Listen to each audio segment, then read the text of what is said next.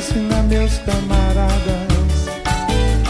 Vou aprender a ler para ensinar meus camaradas.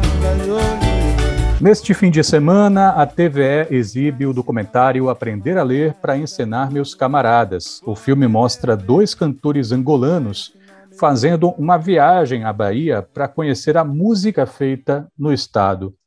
Só que o filme é mais do que isso. O filme faz pontes entre passado e presente por meio da cultura e da diáspora e trata de conexões e conflitos que vêm dessa história. Aprender a ler para ensinar meus camaradas vai passar neste sábado, às 10 da noite, na TVE, e eu converso com o diretor João Guerra. Boa tarde, João. Obrigado por atender a educadora.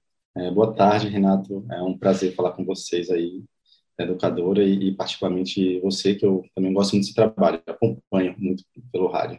Muito obrigado.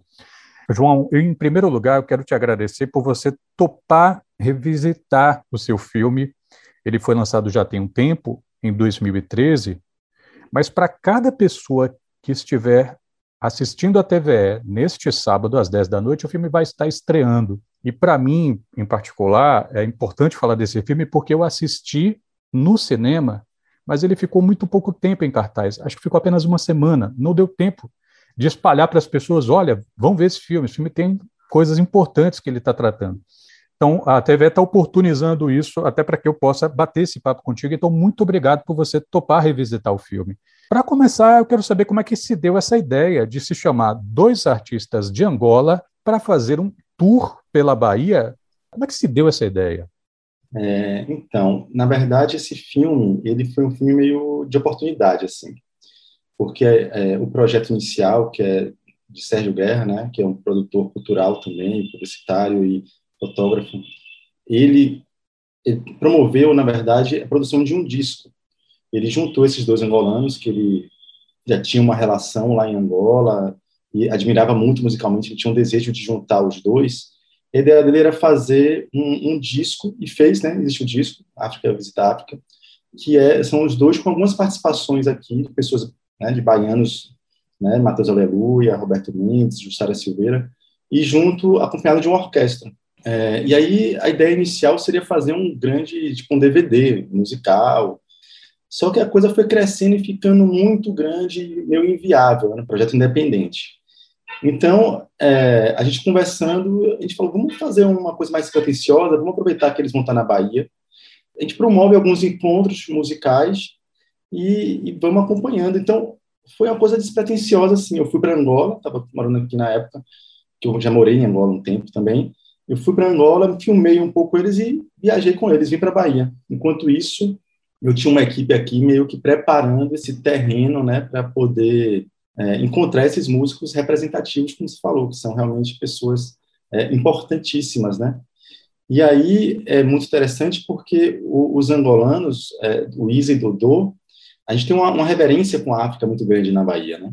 Então, eles abrem portas e aí a gente é muito bem recebido, sabe? A gente foi recebido na casa do Tiganá Santana, por exemplo, a Arani, ela fez um banquete para a gente, assim, de comida baiana. A gente chegou lá e ela cozinha super bem, né?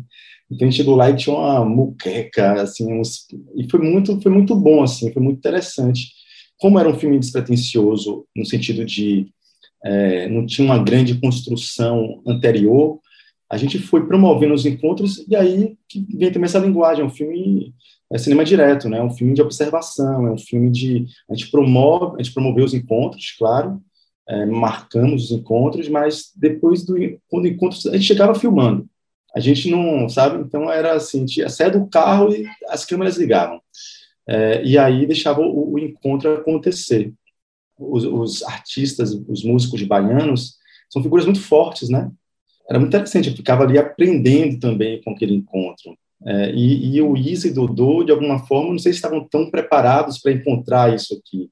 Por isso, muito o nome também, né? Porque traz essa coisa, parece que eles estavam também aprendendo um pouco aqui com esses artistas, mas aprendendo sobre eles mesmos, enfim, com os conflitos que eles trazem neles também, desse tempo e tal. Né? É, é, pessoal, o, o João está falando, né? O título do filme é Aprender a para Ensinar Meus Camaradas, que é um verso de Ayá Macemba, que é uma música do Roberto Mendes com Capinã, e como o, o João falou, tem razão de ser. o nome desse, desse filme, é, vi desse, desse verso. O filme me lembra muito, João, um dos projetos do selo musical de road music Putumayo, chamado Congo to Cuba. Basicamente, qual era a ideia? Era mostrar que o Congo, na África, influenciou Cuba, no Caribe, mas que em algum momento aconteceu o contrário. Cuba começou a influenciar o combo. Ou seja, a gente está falando de trocas musicais, a gente está falando como essa diáspora, ela tem vias, às vezes, vias culturais de mão dupla. Me parece que, para além do filme, do documentário que você fez, com a concepção do Sérgio, me parece que o trabalho de vocês, a, a carreira de vocês, elas pa parece ter um pouco para esse olhar de como essas trocas acontecem, não? Sim, o Guerra, ele tem diversos outros projetos que também promovem essa, esse intercâmbio mesmo, né, que é, é como você falou, já virou uma via de mão dupla. Aqui a gente parece que ainda vive muitas vezes uma, uma imagem da África, às vezes eu acho até romantizada, só que o Brasil lá, assim, agora eu estou fazendo um trabalho em Cabo Verde, por exemplo, é, o Brasil é muito presente, sabe, porque teve pela literatura, pela música, sobretudo, e pela televisão, né? A Globo também chega lá bem forte, assim. Então, essa troca, ela já acontece assim durante muito tempo já, né? Décadas. Então, de fato, já é uma influência mútua. Assim, acho que a gente devia promover mais esse intercâmbio, assim, e não ficar só também muitas vezes refém do que chega lá, muitas vezes muito vinculado a coisa de uma indústria cultural mais massiva, assim, sabe? Eu tenho vontade de fazer muito mais, Renato. A Láfia, vai rolar. Estou falando aqui com o cineasta João Guerra, ele é diretor do documentário Aprender a Ler para Ensinar Meus Camaradas, que vai ter exibição neste sábado, 10 da noite, na TVE. A gente conversou assim rapidamente sobre como essa coisa de dois angolanos visitarem a Bahia, para além do encantamento, por vezes poderia também trazer algum tipo de estranhamento, de conflito. Uma coisa me chamou muita atenção nesse filme, é, João, o, um dos, dos, angolanos é o Dodô Miranda, que é um cantor fenomenal. O cara faz com o gogó o que ele quiser, impressionante. E é perceptível, quando ele vai visitar determinadas manifestações musicais baianas que têm uma relação mais próxima do candomblé, é perceptível que, ainda que ele tenha desenvoltura em dialogar com essa expressão, ainda que ele consiga muito bem lidar com ela, há um certo estranhamento da parte dele, há um certo uma certa reserva da parte dele por ele ser evangélico.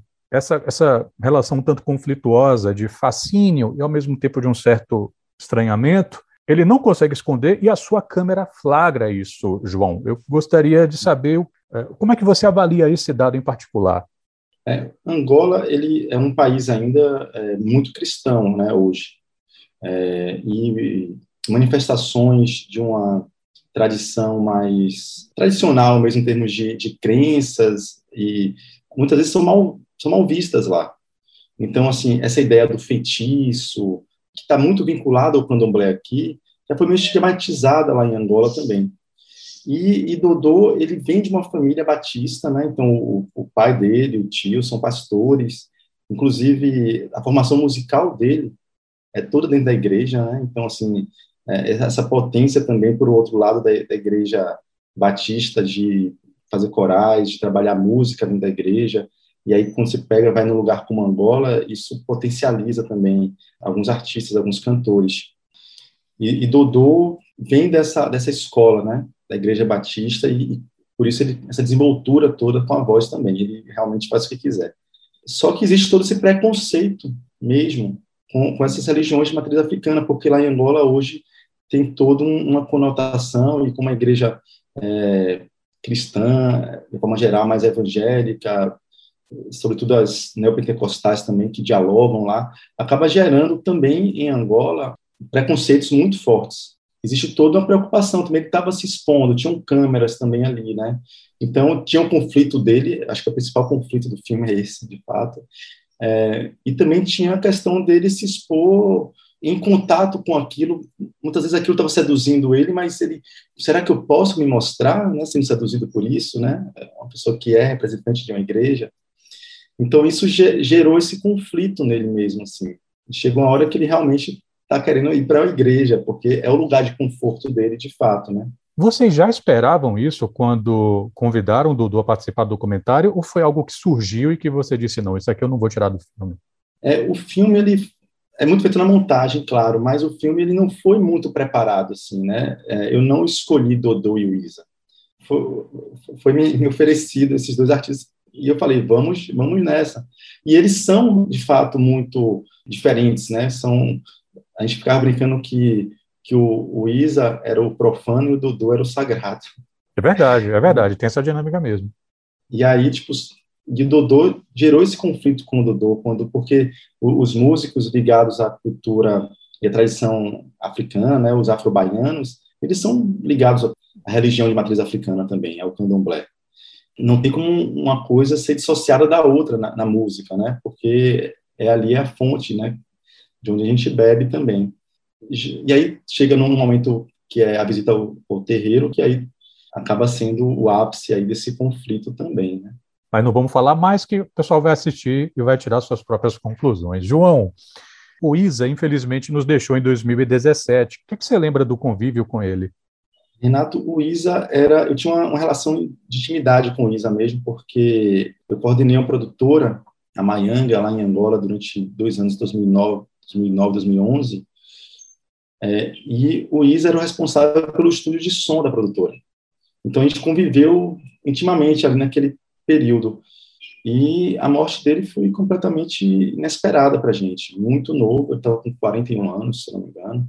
Eu lamento muito, muito, porque é um talento que não foi aproveitado na sua potência. Ele fez muita coisa, mas poderia ter feito muito mais. E aí é isso, assim, acho que a gente eu, eu olho para isso e vejo muito assim, os problemas de um país, sociais de um país, sabe? Problemas de é, se eles tivessem tido mais oportunidades, se o país tivesse olhado para a cultura, para a música, como se deve olhar. Ali é, é meio sintomático a morte dele, ao mesmo tempo que me dá uma grande tristeza, me dá uma grande indignação também com essa falta de oportunidade que ele teve, assim, sabe? E é isso, ele deixa aí esse legado, a música dele. Estou, é, inclusive, tentando reunir uns conteúdos para poder tentar fazer uma. Né, assim, já tem um tempo isso, mas isso é uma coisa que me inquieta, porque a gente tem muito material. Ele trabalhou comigo, né, então a gente tem videoclipe, a gente tem é, algumas filmagens com ele, alguns conteúdos, alguns shows que a gente filmou dele. É, e tem esse material bruto do filme também, né, que a gente foi na casa dele, a gente né, acompanhou ele durante um mês aí é isso, ele deixa a música, escutem a música de Luísa, porque também é muito boa, assim, é que Congo na veia. Guerra, você falou sobre a importância, a, propósito do, do ISA, você falou sobre a importância de que o, que o país desse valor, olhasse sua própria cultura. Não tem como eu não te perguntar, na sua condição de ser um, um homem do audiovisual, não tem como não te perguntar como é que você avalia o nosso caso em particular, Cinemateca que pega fogo, Ministério da Cultura que deixa de existir e um monte de coisas que vem na esteira disso. Como é que você tem acompanhado essa situação aqui no Brasil, em particular no audiovisual onde você atua? É trágico e é triste, né? Eu lembro assim, alguns anos atrás, a gente estava acreditando no sonho de poder viver de produção independente audiovisual, né? É, a gente conseguiu, a Cine, que foi né, fundada no governo Fernando Henrique e foi fortalecida nos governos do PT, montou uma estrutura muito boa, que era de, de captação de recurso, de fomento, de regulamentação de mercado, e estava sendo possível a gente aquecer nosso mercado audiovisual, né, assim, e, e sonhar com a possibilidade de viver de conteúdo audiovisual, de viver de produção independente, diversificada, né, como o país merece, um país continental como o Brasil estava sendo nacionalizada essa produção também, e estava gerando economia, estava aquecendo a economia. O audiovisual chegou a movimentar mais recursos do que a indústria farmacêutica. Movimentou, se não me engano, 0,6% ou 7% do PIB. Dava retorno financeiro para o Estado, sabe? É um recurso que entra na produção audiovisual e que é escoada, porque é muita gente envolvida, são estruturas grandes, né? É, são muitos profissionais envolvidos, é, é, transporte, alimentação, é, e hoje a gente vive esse momento que é de desmonte completo, né? Que não é nenhum projeto como tinha depois ali, né, no governo Temer, já começou a perder espaço, de fato. Mas eles tinham um projeto que a gente conseguia minimamente dialogar, né? Um projeto mais é, liberal, mais voltado para um, um conteúdo mais comercial, né? Eu sou contra porque eu acho que o audiovisual é cultura e a cultura tem que ser manifestação é, de diferentes olhares plurais e ela tem que dar retorno, como Minha Mãe é uma Peça, né? Teve, contou com o recurso da Cine e também tem um, um retorno comercial ótimo, mas também tem que ter um filme aqui do Edgar Navarro, entendeu? E é isso, eu estava vendo a minha geração filmar, estava vendo a geração nova chegar, estava vendo a velha guarda voltar a filmar, sabe? É, Araripe, é, Geraldo Sarno, sabe? Geraldo Moraes, Edgar Navarro, enfim, é, a gente estava acreditando que é, e aí a gente vive né, esse momento agora que é de completa desesperança, assim, e de alguma forma a gente não pode, acho que está no nosso DNA também, né, a luta por, por, manter esses espaços, por conquistar espaço. A gente tem perdido espaço nesses últimos anos, mas a gente tem que continuar lutando. No que é que você está metido hoje, João? O que é que você está aprontando hoje, próximos projetos?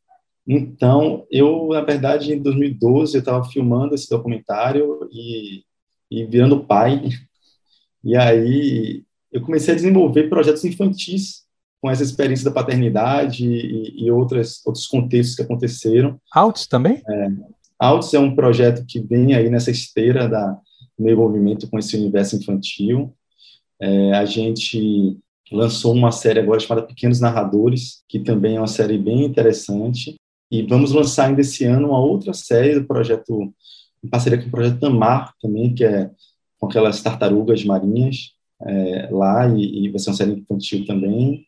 Enfim, então, assim, esse universo infantil tem me encantado, mas eu também tenho outros projetos e espero que as coisas aconteçam. E, e divido meu tempo também com algumas coisas comerciais, né, Renato? Porque a gente tem que também sobreviver e, e essa coisa da cultura então, eu tenho feito uns trabalhos também mais comerciais para Cabo Verde. Tem sido muito interessante, porque eu estou conhecendo melhor um país que é né, africano, mas é oceânico. É uma dinâmica e uma estrutura social assim completamente diferente de Angola e muito encantado assim com Cabo Verde também. João estava comentando com a gente, né, que o audiovisual chegou a movimentar mais do que a indústria farmacêutica, né, João? Tomara que a gente possa um dia viver num país em que se receite um bom filme no lugar de Prozac e com os mesmos resultados.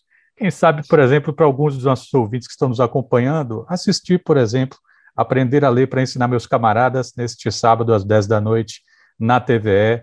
Queria agradecer muito a sua, ao seu tempo, João. Muito obrigado por revisitar o filme com a gente. Sucesso para você, saúde para você e para os seus.